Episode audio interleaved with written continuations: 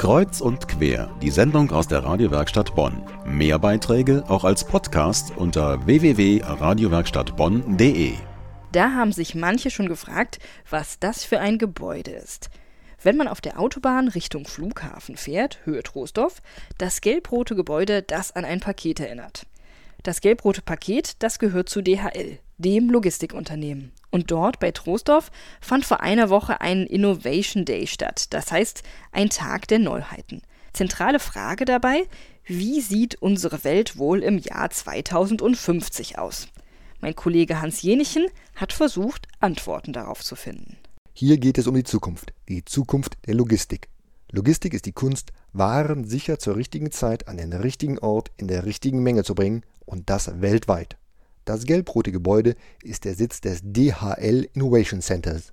Hier befindet sich auch ein großer Ausstellungsbereich für Fachbesucher mit Neuheiten, zum Beispiel einem strombetriebenen Transporter und neuerdings Präsentationen zu Fragen wie welche Fähigkeiten haben Materialien der Zukunft oder wie virtuell wird das Leben. Zum Innovation Day, den Vorträgen und Diskussionen waren über 200 internationale Geschäftspartner, Mitarbeiter und Pressevertreter gekommen. Präsentiert wurde auch die neue Studie von Deutsche Post DHL, die fünf mögliche Szenarien für das Jahr 2050 vorstellt. Wissenschaftler aus den unterschiedlichsten Bereichen trugen ihre Ideen und Forschungen für die Logistik vor, zum Beispiel die Idee kürzerer Wege von Europa nach China, wenn der Nordpol eisfrei sein sollte. Anlässlich des Innovation Days wurden Preise für kreative Ideen verliehen, zum Beispiel an Karina Lemmle, der Bundessiegerin von Jugend forscht 2011.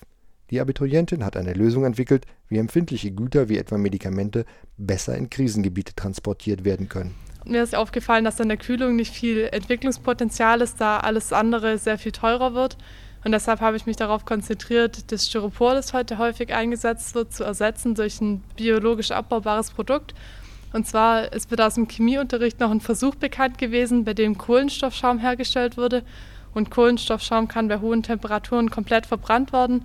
Das heißt, man kann ihn äh, komplett entsorgen, ohne dass am Ende Rückstände da bleiben. Ein weiteres wichtiges Thema ist die Steuerung von Warenströmen. Man versucht sie zu simulieren, um sie zu optimieren. Für seine Entwicklung mesoskopischer Simulationsmodelle wurde Dr. Tobias Regelin vom Fraunhofer Institut für Fabrikbetrieb und Automatisierung ausgezeichnet. Die Anwendung erklärte er so. Wenn es jetzt zum Beispiel in einem Logistiknetzwerk irgendwelche Störungen gibt, kann ich oft aufgrund der Komplexität und der Verknüpftheit dieser Logistiknetzwerke sehr schwer abschätzen, was das für Auswirkungen hat. Und mit Hilfe dieser mesoskopischen Simulationsmodelle kann ich jetzt im Prinzip auf Knopfdruck sehen, welche Auswirkungen hat das für mein ganzes Netzwerk. Ich kann dann sehen, muss ich jetzt bei einem anderen Lieferanten noch was bestellen? Muss ich jetzt meine Produktion wirklich anhalten? Was kann ich tun, um auf diese externen Ereignisse zu reagieren? Ein wahrer Daniel Düsentrieb, der die Ideen für über 20 Patente hatte, ist der Wirtschaftsingenieur und DHL-Mitarbeiter Frank Josefiak. Er ist gerade Mitte 30 und macht sich viele Gedanken zur Verbesserung für die Zukunft.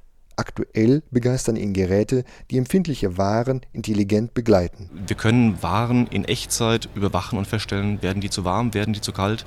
Und wenn die Ware zu warm wird, dann kann die Ware proaktiv oder das System, was dahinter hängt momentan noch, äh, Aktion starten. Und von daher ist eine Welt 2050 für mich eine deutlich autarker, intelligentere Welt, die eben selbstständiger äh, Entscheidungen trifft, sich selbst optimieren kann, effizienter funktionieren wird ja, und hoffentlich eben so mal, dabei auch sozialen Aspekten Rechnung tragen wird. Der Reporter bekam zum Abschied ein Stück Stahlbeton überreicht, gedacht als Hinweis, wie sehr sich unsere Welt bis zum Jahr 2050 verändern wird.